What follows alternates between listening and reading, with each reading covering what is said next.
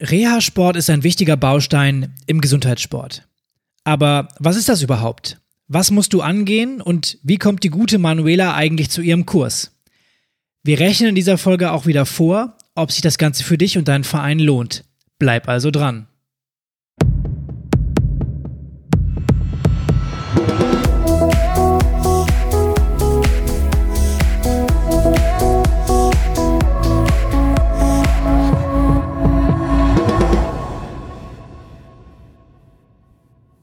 An dieser Stelle hallo und herzlich willkommen beim Vereinstrategen Podcast. Wir befassen uns, wie bereits in Episode 9 angekündigt, als kleine Sonderreihe mit dem Thema Gesundheitssport. Und wenn du diese Folge im Januar 2021 hörst, dann wunderst du dich vielleicht, heute sind nämlich zwei Episoden gleichzeitig online gegangen. Das war unser kleiner Neujahrsvorsatz und ähm, ja, du solltest dir auf jeden Fall auch die Episode, die noch rausgekommen ist zum Thema Präventionssport anhören. Und zumindestens, wenn dich das Thema Gesundheitssport in deinem Verein interessiert und noch ausbaufähig ist.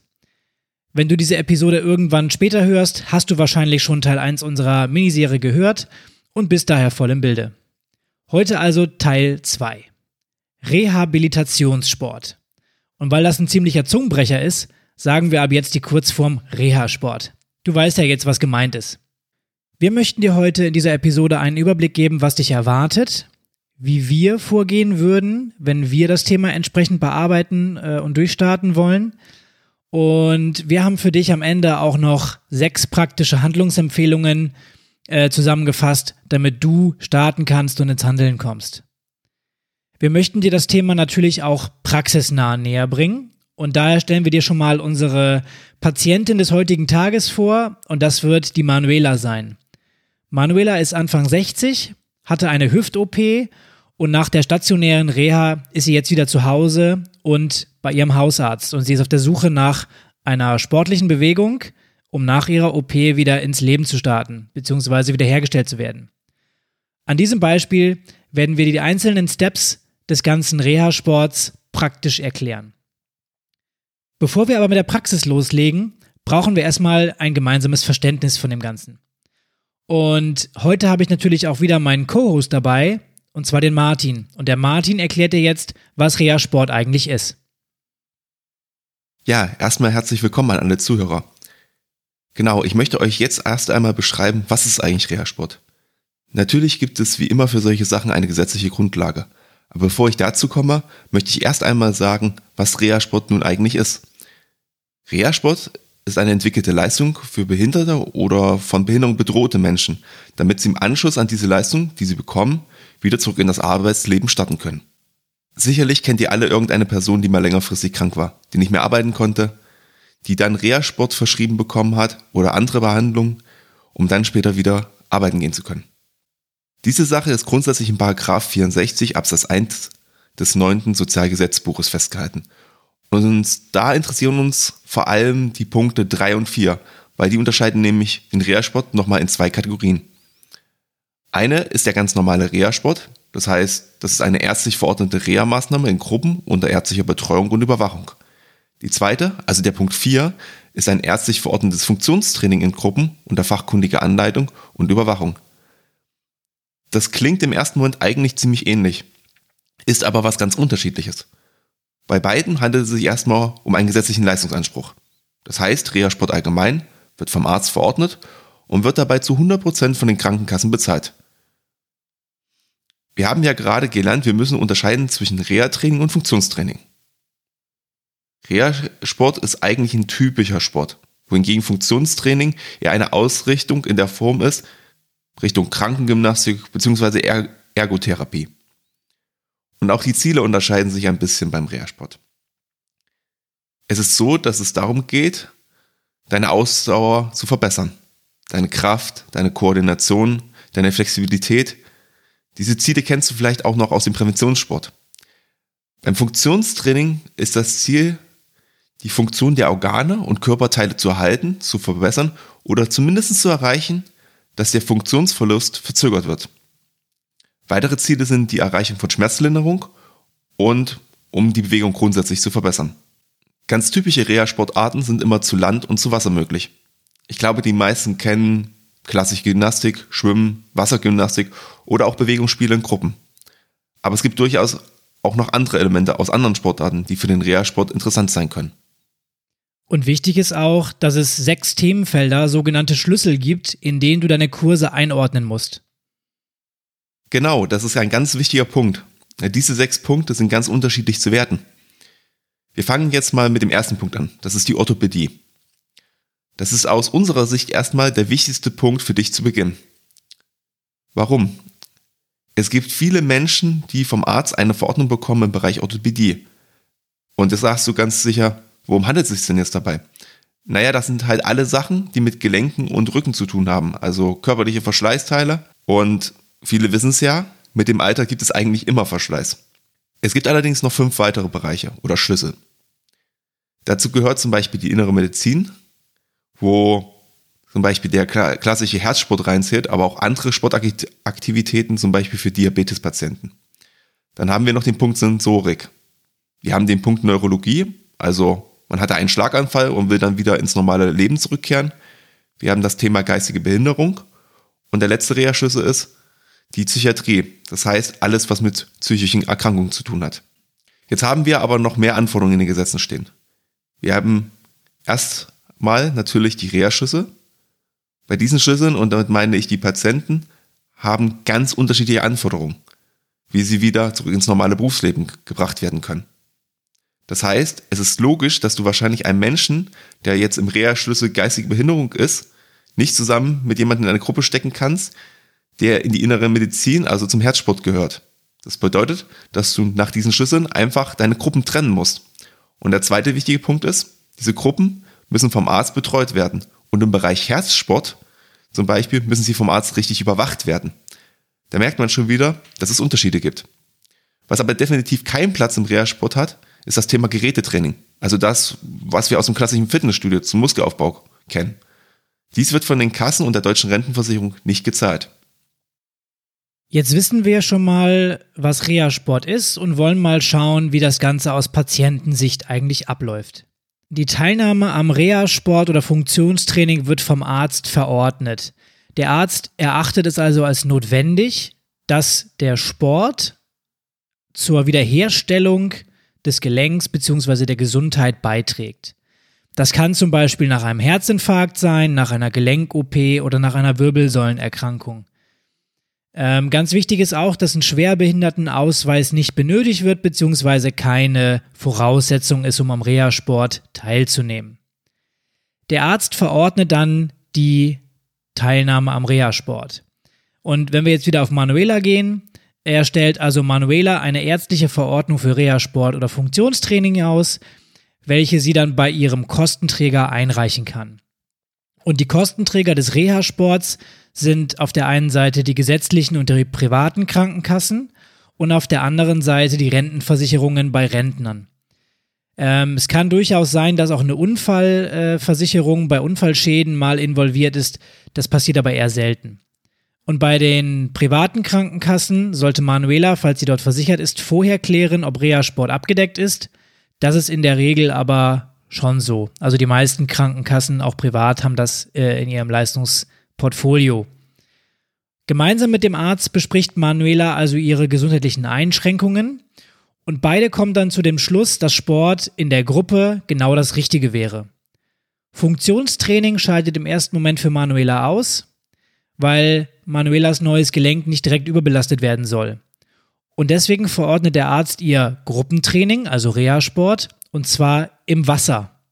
Das ist besonders gelenkschonend nach Operationen zum Beispiel. Ja, aber wenn du jetzt sagst Verordnung, also klar, das hat sicherlich jeder schon mal gehört, aber kannst du im Detail nochmal erklären, was das denn eigentlich genau ist? Genau, also eine Verordnung, habe ich ja gerade schon gesagt, wird vom Arzt ausgestellt.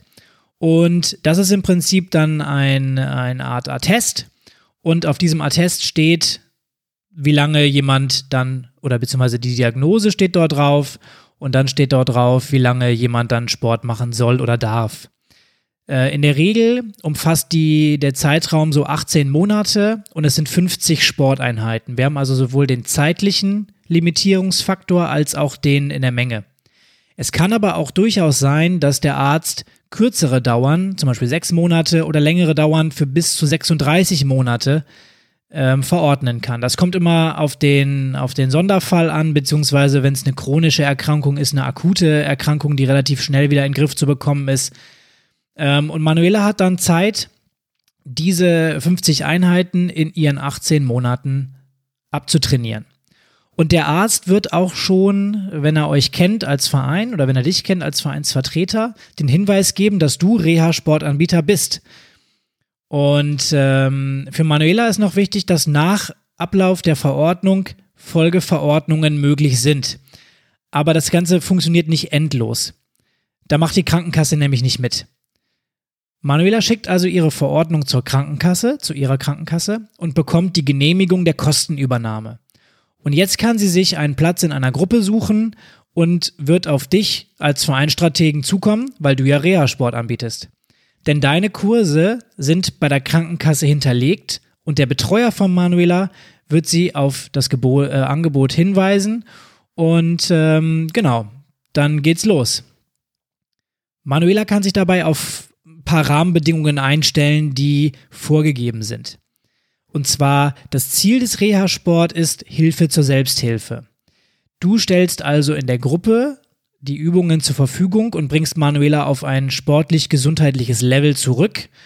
Manuela lernt dabei aber auch in diesem Zeitraum die Übungen und soll zu Hause oder selber selbstständig danach weiter trainieren.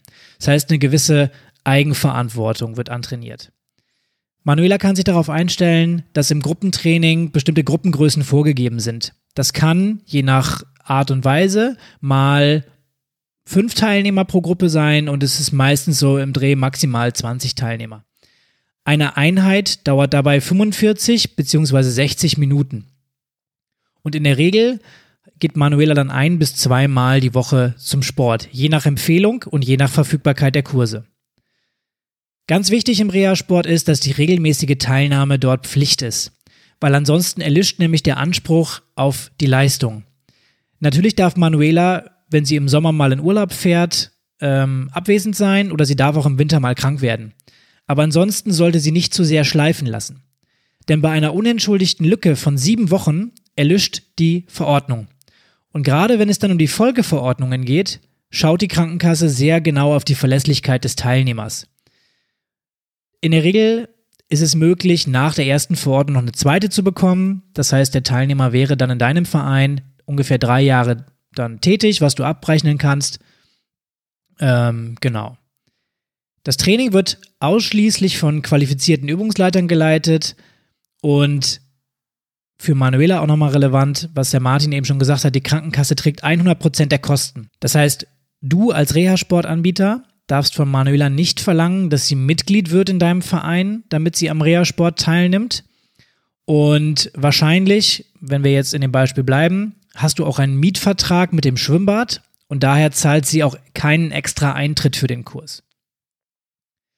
Du kannst, beziehungsweise dein Übungsleiter kann, für die Übungsstunden Kleingeräte nutzen oder sich durch Material unterstützen lassen, um eben den äh, Trainingseffekt zu erzielen. Aber, was Martin auch schon gesagt hat, das darf kein klassisches Fitnesstraining sein. Wenn Manuela nun 50 Teilnahmen hat, dann muss das Ganze ja auch kontrolliert werden. Dafür gibt es für jeden Kurs bzw. für jeden Teilnehmer eine Teilnahmeliste, wo Manuela bei jedem Termin das Datum einträgt und mit ihrer Unterschrift bestätigt, dass sie dort ist. Das ist für euch der wichtigste Abrechnungsbeleg dann für die Krankenkassen. Und mit dem Ablauf bzw. der kompletten Abrechnung oder auch wenn Manuela nicht oft genug da war, der Aufhebung der Verordnung, dann endet diese automatisch und bindet den Teilnehmer für keinen längeren Zeitraum an den Verein. Darüber hinaus besteht aber auch kein Leistungsanspruch für euch als Vereinsvertreter. Warum ist das trotzdem interessant, wenn Manuela mit der Verordnung fertig ist? Naja, sie wird wahrscheinlich, wenn sie in der Gruppe gefestigt ist und wieder nach anderthalb Jahren Sporttreiben einigermaßen fit ist, trotzdem zum Mitglied werden und kostenpflichtige Sportangebote oder Kurse in deinem Verein nutzen. Die Wahrscheinlichkeit ist also durchaus da, dass Manuela nach ihrer Verordnung in deinen Verein eintritt und dort Angebote nutzt. Voraussetzung ist natürlich, dass du die entsprechenden Angebote auch für sie hast. Man sagt ja auch gerne, dass im Moment, wenn der Schmerzpunkt am größten ist bei einer Person, dass sie am ehesten auch dazu bereit ist, eine Leistung in Anspruch zu nehmen. Und dementsprechend würde ich sagen, wenn das so ist, wie Pascal gerade beschrieben hat, ist Manuela wirklich schon sehr angeschlagen und die Wahrscheinlichkeit ist groß, dass sie nach der Verordnung im Verein bleiben wird. Das ist natürlich für euch ebenfalls sehr attraktiv. Aber jetzt wollt ihr natürlich wissen, was sind die Voraussetzungen überhaupt, Reha-Sportanbieter zu werden? Und da muss man schon sagen, dass es ein bisschen komplizierter ist als beim Präventionssport. Gehen wir jetzt wieder ein bisschen ins Gesetz zurück. In dem Gesetz steht drin, dass jede Reha-Sportgruppe zertifiziert sein muss. Und das zweite ist, dass diese Zertifizierung natürlich irgendwo genehmigt werden muss und eingereicht werden muss. Das machst du beim Behindertensportbund. Da musst du aber erstmal für Mitglied sein. Das heißt, also der Behindertensportbund deiner jeweiligen Region, sagen wir jetzt zum Beispiel Niedersachsen, ist dein erster Ansprechpartner. Hier musst du alles einreichen, also welches Reha-Sport-Themenfeld du denn gerne bearbeiten möchtest. Wir haben ja da gesagt, es gibt insgesamt sechs Schüsse und da musst du dir halt einen davon aussuchen, welchen du betreuen möchtest. Vom Schlüssel ausgehend entwickelst du dann das entsprechende Angebot, was du beim Sportbund präsentieren musst. Wie alles im Leben kostet natürlich auch eine Mitgliedschaft im Sportbund immer Geld. Aber wir glauben, dass die Kosten dafür eher überschaubar sind, wenn man die Einnahmenseite später betrachtet. Aber neben dem Einreichen der Unterlagen für die Zertifizierung gibt es natürlich noch gewisse Voraussetzungen, die erfüllt sein müssen. Zum Beispiel muss die angebotene Trainingsfläche mindestens 5 Quadratmeter pro Person betragen. Das heißt, wenn ihr wisst, ihr habt eine bestimmte Personenanzahl, dann musst du halt ungefähr durchrechnen, okay, passen denn überhaupt die Leute in meinen Raum rein oder muss ich gegebenenfalls etwas Größeres anmieten? Ein weiteres wichtiges Kriterium, was sich wahrscheinlich jeder denken kann, ist, dass man einen qualifizierten Übungsleiter für die Kurse braucht. In diesem Fall brauchst du die Lizenz B Rehabilitationssport für den Reha-Sportbereich. Sobald Funktionstraining auch in deinem Portfolio enthalten sein soll, brauchst du einen Physiotherapeuten oder einen Ergotherapeuten, der das Angebot durchführen kann. Ein Übungsleiter kann dieses Angebot nicht durchführen. Das geht halt einfach nicht.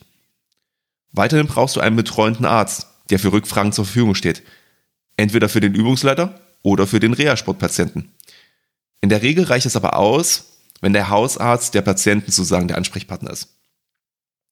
Ich habe allerdings auch vor uns schon mal erwähnt, es gibt eine Ausnahme davon. Bei den Herzsportgruppen ist es anders. Da muss beim Sport selbst ein Arzt immer anwesend sein. Warum fragst du jetzt? Naja, da muss natürlich regelmäßig geprüft werden, wie ist der Puls bei dem Sportler bzw. Patienten und wie ist der entsprechende Blutdruck. Wenn ihr keinen Arzt habt und da was passieren sollte, dann habt ihr ein echtes Haftungsproblem. Neben der persönlichen Tragödie, naja, könnte es halt relativ teuer für euch werden. Was jetzt das Ganze so schwer macht gegenüber dem Beispiel Präventionssport, ist das Thema Abrechnung. Ihr müsst jede Übungseinheit jedes Teilnehmers separat mit dem jeweiligen Leistungsträger abrechnen. Und wir haben schon festgestellt, es gibt ein paar Leistungsträger. Und das Ganze musst du dann auch noch elektronisch einreichen. Sonst musst du noch eine kleine Strafe zahlen. Und sagen wir, gerade wenn ihr so ein bisschen am Anfang steht und ihr noch nicht so viele Angebote habt, also auch noch keine richtige Routine habt, können wir euch nur empfehlen, schaut im Internet erstmal nach. Es gibt spezielle Dienstleister dafür, die gegen einen gewissen Prozentsatz an euren Erlösen diese Abrechnung für euch übernehmen. Das können wir eigentlich nur empfehlen. Konzentriere dich also erstmal auf die Leistung, also auf das Angebot, anstelle dich stundenlang um die Abrechnung zu kümmern. Grundsätzlich ist es so, dass Reha-Sport nur von gemeinnützigen Vereinen angeboten werden kann. Es gibt natürlich wie immer zwei Bundesländer mit aktuell Ausnahmen. Das ist einmal das Saarland und Bayern. Da gibt es auch aktuell einzelne Angebote von gewerblichen Anbietern. Was ab und zu passieren kann, ist, dass der LSB zur Qualitätskontrolle bei euch vorbeikommt. Das ist aber, um ehrlich zu sein, relativ selten der Fall. Und warum sollte das auch überhaupt nicht passieren, ist eigentlich auch relativ einfach. Sowohl dein Kurs ist zertifiziert worden, als auch der Übungsleiter, der den durchführt, ist ja selber von der entsprechenden Institution ausgebildet worden und sollte dementsprechend das richtige Fachwissen haben. Um ganz praktisch zu bleiben, würden wir euch empfehlen, wenn ihr noch gar nichts mit dem Thema Reha-Sport zu tun hattet und euch überlegt, hm, okay, das könnte was für uns sein, fangt erstmal mit Punkt 1 an oder dem ersten Schlüssel, also der orthopädischen Gruppe. Da gibt es genügend Leute, die eine Verordnung haben und die Anforderungen sind relativ moderat und Ihr habt nicht so viele komplizierte Fälle wie vielleicht in anderen Bereichen. Die kannst du natürlich auch gerne machen. Also wir wollen das nicht, dir nicht ausreden. Und die sind auch wichtig. Aber lerne erstmal, wie das ganze System funktioniert, wie die Abläufe genau sind, bevor du dich mit dem ganz schwierigen Thema auseinandersetzt. Wie du vielleicht schon rausgehört hast, arbeiten wir hier in einem ja fast schon medizinischen Bereich. Du brauchst aber keine Panik bekommen, wenn es darum geht, einen Übungsleiter zu finden. Denn der Übungsleiter muss kein Arzt sein. Du solltest überlegen, welchen Übungsleiter du ansprichst, beziehungsweise welche Qualifikationen und Vorkenntnisse er mitbringen soll. Martin hat es gerade eben schon gesagt, Voraussetzung für Reha-Sport ist, dass der Übungsleiter ausgebildet als Fachübungsleiter B Reha-Sport ist. Diese Ausbildung gibt es bei den meisten Behindertensportverbänden, manche Tourenverbände bieten das an und auch manche Landessportverbände. Und während der Ausbildung können die Übungsleiter dann auch Profile wählen. Das sind einmal die Unterscheidungen in das Profil Kinder- oder Erwachsenensport und dann in die eben schon erwähnten Themenschwerpunkte Orthopädie, Innere Medizin, Sensorik, Neurologie, geistige Behinderung und Psychiatrie. Grundsätzlich kann sich jeder dieses Wissen aneignen, der Lust darauf hat. Wie bereits in der Präventionsfolge ähm, gesagt, empfehlen wir, einen Übungsleiter zu suchen, der sich für den menschlichen Körper, für den Bereich Fitness und Gesundheit interessiert. Und auch hier haben gelernte Physiotherapeuten durch ihre umfangreiche Ausbildung wieder einen Vorteil. Der Physiotherapeut das hat Martin eben auch schon gesagt, kann das Funktionstraining direkt anbieten und bekommt beim Reha-Sport Gruppentraining die Möglichkeit auf eine stark verkürzte Ausbildung. Ansonsten umfasst die Übungsletter B Reha-Sport, nämlich 180 bis 210 Lerneinheiten, ist also schon relativ umfangreich. So als grober Anhaltspunkt für dich, wenn jemand außer der C-Lizenz noch keine Vorbildung hat, dann planst du am besten so sechs bis zwölf Monate bis zum Abschluss der Lizenz. Das kommt dann ganz darauf an, wann die Termine bei euch angeboten werden und ob jemand noch einen freien Platz ergattern kann. Und weil die Ausbildung recht umfangreich ist, kostet sie auch mehr. Du kannst so mit Kosten um die 1000 Euro und je nach Verband auch noch mehr rechnen. Und dazu kommen dann auch Fahrtkosten und gegebenenfalls Übernachtungen. Und wenn du den äh, Übungsleiter dann hast, dann musst du ihm pro Übungsstunde natürlich auch noch ein Honorar zahlen, beziehungsweise eine Aufwandsentschädigung. Und wir finden einen Stundensatz zwischen 20 und 30 Euro da durchaus angemessen. Das kommt einerseits auf die zusätzliche Qualifikation des Übungsleiter an und auf der anderen Seite auf dein Verhandlungsgeschick. Anders sieht es natürlich aus, wenn du einen Arzt brauchst für eine Herzsportgruppe zum Beispiel. Wenn du dem Arzt eine Aufwandsentschädigung zahlen möchtest, dann wirst du wohl nicht unter, naja, 50 Euro oder irgendwie in der Größenordnung hinkommen. Es sei denn, der Hausarzt ist dir sehr wohlgesonnen und du hast etwas Glück. Das ist natürlich auch sehr individuell dann. Jetzt haben wir schon viel über die Kosten gesprochen. Aber die Frage, die sich jetzt natürlich stellt, ist, lohnt sich das eigentlich oder lohnt sich das gar nicht? Vielleicht erinnert ihr euch noch an die Metapher mit der Gelddruckmaschine, als wir über Gesundheitssport gesprochen haben. Ist der Reha-Sport dann ebenfalls eine Gelddruckmaschine? Wir beantworten dir natürlich gleich am Anfang diese Frage, weil wir euch nicht länger auf die Folter spannen wollen. Wir glauben schon. Aber Jetzt sprechen wir dann noch einmal kurz erstmal über die Aufwendung. Also wir haben gesagt, wir haben Kosten für die Mitgliedschaft beim Behindertensportbund. Check. Wir haben Aufwendung für die Ausbildung der Übungsleiter. Check. Was jetzt noch fehlt, ist das Thema Versicherung. Dabei ist es wichtig zu wissen, die Versicherung gilt grundsätzlich nicht für Nicht-Vereinsmitglieder, für Kurzmitgliedschaften oder bei sogenannten Schnupperstunden. Da musst du immer eine Zusatzversicherung abschließen. Und die kostet natürlich auch nochmal Geld. Und wir haben ja gerade gelernt, du musst kein Vereinsmitglied sein, wenn du Reha-Sport machen möchtest, weil du musst ja alle Personen mit einer Verordnung diese Möglichkeit anbieten, dass sie an den Kurs teilnehmen. Das heißt also, diese Kursteilnehmer aus dem Reha-Sport, welche keine Vereinsmitglieder sind, müssen nochmal zusätzlich versichert werden. Das ist ganz, ganz wichtig. Da gibt es jetzt verschiedene Möglichkeiten für. Entweder diese Unfallversicherung ist schon als Gruppenunfallversicherung über den Behindertensportverband abgeschlossen oder halt nicht. Das musst du einfach erfragen. Falls das nicht der Fall sein sollte, würde ich mich an den LSB wenden und einmal anfragen, ob es ein gutes Angebot gibt, um eine Nichtmitgliederversicherung abzuschließen. Du redest mir jetzt schon wieder viel zu viel von Kosten. Davon haben wir jetzt ja schon was gehört. Erzähl mir doch mal, was die Einnahmen sind, beziehungsweise warum lohnt sich das Ganze überhaupt? Ja, Pascal, nur von Kosten rede ich jetzt auch nicht so gerne. Als Finanzfreak rede ich natürlich auch sehr gerne über Einnahmen. Und das mache ich natürlich deswegen jetzt auch sehr gerne für dich. Einnahmen sind natürlich, und ich glaube, das ist jetzt jedem ganz klar, die Abrechnung gegenüber den Leistungsträgern. Also der Krankenversicherung oder der Rentenversicherung. Die zweite Möglichkeit hattest du, Pascal, vorhin auch schon mal ganz kurz erwähnt gehabt. Nachdem die Verordnung ausgelaufen ist, gibt es die Chance, langfristig Mitglieder zu gewinnen und damit auch neue und weitere Mitgliedsbeiträge zu kassieren. Aber jetzt kommt noch ein Sahnebonbon, woran die wenigsten wahrscheinlich jetzt gedacht haben, es gibt relativ viele und hohe Förderungen durch die einzelnen Landesverbände, beispielsweise durch den Behindertensportbund Niedersachsen für deinen Verein. Was gibt es denn da jetzt alles? Da haben wir jetzt zum Beispiel einmal das Aktionsprogramm Ausbreitung des Behindertensports in Niedersachsen. Mir ist klar, das ist natürlich jetzt nicht für jeden relevant.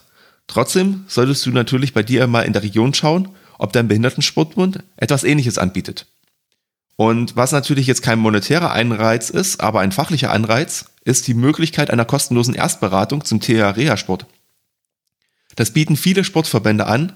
Da kann man dann auch aufkommende Detailfragen genauer besprechen, die wir natürlich in dieser Folge nicht alle erwähnen können. So, jetzt kommen wir aber mal wieder zu den Haupterträgen zurück, also zu den Kursgebühren. Wir bekommen ja, wie wir schon gesagt haben, das Geld von den Trägern. Jetzt fragt ihr euch natürlich, wie viel Geld ist das denn?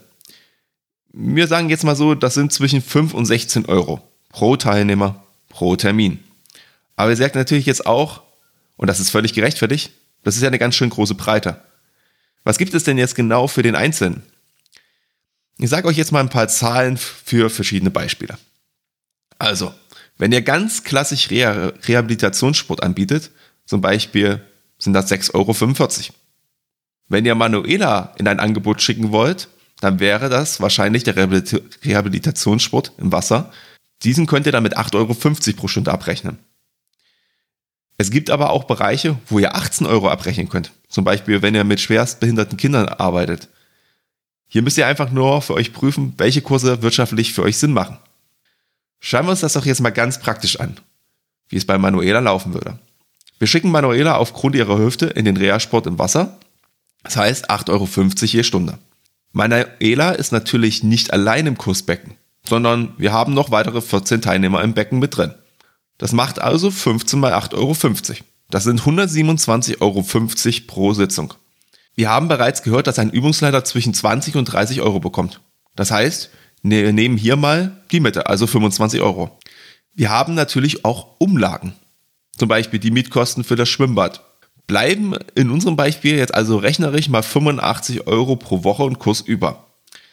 Bei etwa 40 Kursterminen, also minus die Ferien und andere Abwesenheiten in einem Jahr, kannst du mit einem Gewinn von 3400 Euro für einen Kurs rechnen, in dem Manuela beteiligt ist. Wichtig hier nochmal zu erwähnen, aus steuerlicher Sicht ist, diese Kurse sind im Zweckbetrieb anzusiedeln und nicht im ideellen Bereich. Trotzdem, im Zweckbetrieb gilt 0% Umsatzsteuer, also beziehungsweise steuerbefreit, um es richtig zu sagen. Von dem Geld, was du damit einnimmst, kannst du natürlich ganz, ganz viel Material kaufen für deinen Verein oder andere Projekte für die Zukunft finanzieren in deinem Verein. Das klingt doch eigentlich gar nicht so schlecht. Oder wie siehst du das? Ja, bin ich voll bei dir. Also super interessantes Thema, ähm, lohnt sich auch finanziell. Und ähm, deswegen möchten wir dir jetzt noch sechs Handlungsempfehlungen an die Hand geben, damit du mit deinem Verein auch Vollgas geben kannst, wenn es um das Thema Reha-Sport geht. Erstens, Kümmere dich rechtzeitig um einen Übungsleiter und sprich auch gerne wieder die von uns oft gelobten Physiotherapeuten an. Zweitens ist, baue dir Stück für Stück ein Netzwerk auf und nutze das Netzwerk des Verbandes. Vielleicht gibt es hier Abkürzungen für dich. Zum Beispiel schon eine Übungsleiterin, die in deiner Nähe wohnt, die du noch nicht kennst, die aber Zeit hat, bei dir Kurse anzubieten. Damit entfällt für dich zum Beispiel erstmal die Ausbildung. Drittens wäre, pflege guten Kontakt zu deinen Hausärzten in der Nähe. Weil diese Hausärzte liefern dir schließlich neue Teilnehmer und vielleicht brauchst du sie später auch noch als Unterstützung, wenn du zum Beispiel Herzsport anbieten möchtest. Viertens, das hatte, hatten wir ganz am Anfang schon mal gesagt, starte im Bereich der Orthopädie. Hier gibt es viele Teilnehmer und ich nenne es mal wenig Gefahr. Also es ist nicht so sehr individuell, wenn du wie zum Beispiel bei, bei psychischen äh, Erkrankungen. Von daher ist das ein guter Einstieg für dich. Fünftens wäre, lass dich am Anfang bei der Abrechnung unterstützen. Such dir entweder Helfer aus deinem Verein, die vielleicht schon ein gewisses Vorwissen haben, oder einen Dienstleister, der sich in dem System spezialisiert hat. Und sechstens, der Tipp ist eigentlich äh, fast universell von uns, fange mit kleinen Schritten an, also mit einer Gruppe, und schau, wie sich das Thema entwickelt. Nach unseren Erfahrungen sind die Kurse sehr schnell voll und das spricht sich relativ schnell rum, dass du diesen Reha-Sport anbietest. Von daher kannst du dich dann in Ruhe und mit einer finanziellen Reserve an die nächsten Schritte warten und weiter planen. Wir wollen euch jetzt noch einmal eine Zusammenfassung liefern, damit ihr die wichtigsten Punkte euch notieren könnt. Reha-Sport ist eine Leistung der Krankenkassen und der Rentenversicherung, um Menschen mit einer Vorschädigung oder einer beeinträchtigten Gesundheit im besten Falle wiederherstellen zu können. Dabei gibt es grundsätzlich die Unterscheidung in Reha-Gruppentraining und Funktionstraining. Für Reha-Sport gibt es immer eine ärztliche Verordnung, die in der Regel 18 Monate läuft und 50 Anwendungen oder Termine vorsieht. Abweichungen sind je nach Patienten aber möglich. Du musst deine Kurse zertifizieren lassen und einen qualifizierten Übungsleiter mit B-Lizenz ausbilden. Der Teilnehmer muss kein Mitglied im Verein sein oder werden, um die Leistung in Anspruch zu nehmen. Du rechnest deine Kurse direkt mit den Trägern, also der Krankenkasse oder der Rentenversicherung ab und erhältst pro Einheit einen festen Satz. Dieser liegt je nach Angebot zwischen 5 und 16 Euro pro Teilnehmer in der Gruppe. Diese Leistung kannst du halbjährlich mit den Trägern abrechnen. Das ist Aufwand und Arbeit. Der Aufwand der Abrechnung lohnt sich, besonders wenn du dir die Hilfe durch einen Dienstleister holst und dich auf deine Kernkompetenz, nämlich den Sport, konzentrierst. Es lohnt sich, mit den Hausärzten vor Ort in Kontakt zu treten und dort einen Flyer auszulegen. Die Ärzte liefern dir schließlich die neuen Patienten. Wenn die Verordnung abgelaufen ist und nicht weiter verlängert wird, ist es durchaus wahrscheinlich, dass die Kursteilnehmer zu Mitgliedern in deinem Verein werden, wenn du ein Angebot für sie dann auch schaffst. Bei Fragen kannst du dich am besten an deinen Behindertensportverband wenden. Und unsere sechs Handlungsempfehlungen jetzt nochmal kompakt.